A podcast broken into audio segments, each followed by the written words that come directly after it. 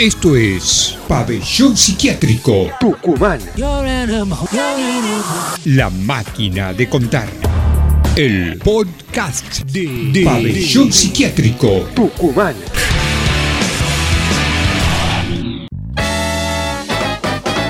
Barredas Way, de Ataque 77, la historia del femicida más famoso de Argentina. En el año 2003, Ataque 77 publicó su noveno disco titulado Antihumano, cuyo mayor éxito fue la canción Western, dedicada al doctor René Favaloro, especialista cardiólogo creador de la novedosa técnica del bypass, que le salvó la vida a millones de personas alrededor del mundo, y quien murió de un disparo al corazón que él mismo se disparó al no poder cumplir con las deudas de su fundación. En esa placa ataque homenajea también a otro personaje de la historia argentina, mucho más siniestro. el múltiple femicida Ricardo Barreda, en una canción titulada Barreda's Way.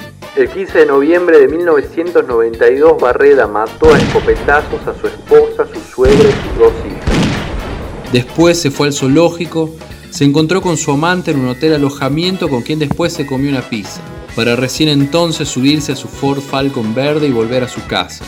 Desde allí llamó a la policía para denunciar que había habido un robo. Dijo también que habían bultos y cuerpos en el piso. Se refería a los cadáveres de su familia. No hay día que no sienta culpa. Lo peor es que Adriana, mi hija menor, no la quise matar. Estaba como loco. Giré, disparé y después me di cuenta de que era ella.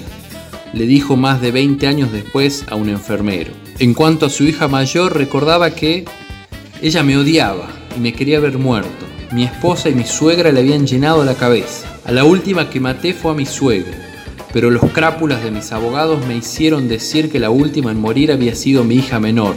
Así yo heredaba la casa. En una entrevista televisiva ya había compartido esa misma hipótesis, incluso llegando a decir con frialdad que había dejado lo mejor para el final, en referencia de la suegra. Barreda se convirtió casi en un ídolo popular, justificando sus crímenes por los supuestos maltratos que decía padecer constantemente. Sin embargo, las personas que lo conocieron de cerca y que conocieron a su familia ponen en duda que en realidad el odontólogo haya sufrido aquellos maltratos por parte de las mujeres. Y algunos hechos posteriores dan cuenta de la verdadera personalidad de Barreda. En mayo del 2008 recibió el beneficio del arresto domiciliario, el cual cumplió en la casa de su pareja, una mujer que había conocido durante su encierro, llamada Berta André. Esta relación se terminó, así como el beneficio del arresto domiciliario en el año 2014, después de que la mujer denunciara problemas de convivencia. El juez a cargo de la causa reconoció que se encontraba en una situación de peligro inminente, y el mismo Barreda en muchas oportunidades había denigrado públicamente a Berta, la única persona que le dio cobijo debido a su aspecto físico. Barreda pasó sus últimos años entre una pensión miserable hasta que fue internado. Lo echaron de varias instituciones médicas por su actitud. En el hospital decían que simulaba estar enfermo, pero se escapaba a comprar whisky, que maltrató y amenazó a las enfermeras y que incluso llegó a decirle a una médica Que iba a pegarle un escopetazo. Esto es Pabellón Psiquiátrico Tucumán. La máquina de contar. El podcast de, de Pabellón Psiquiátrico Tucumán.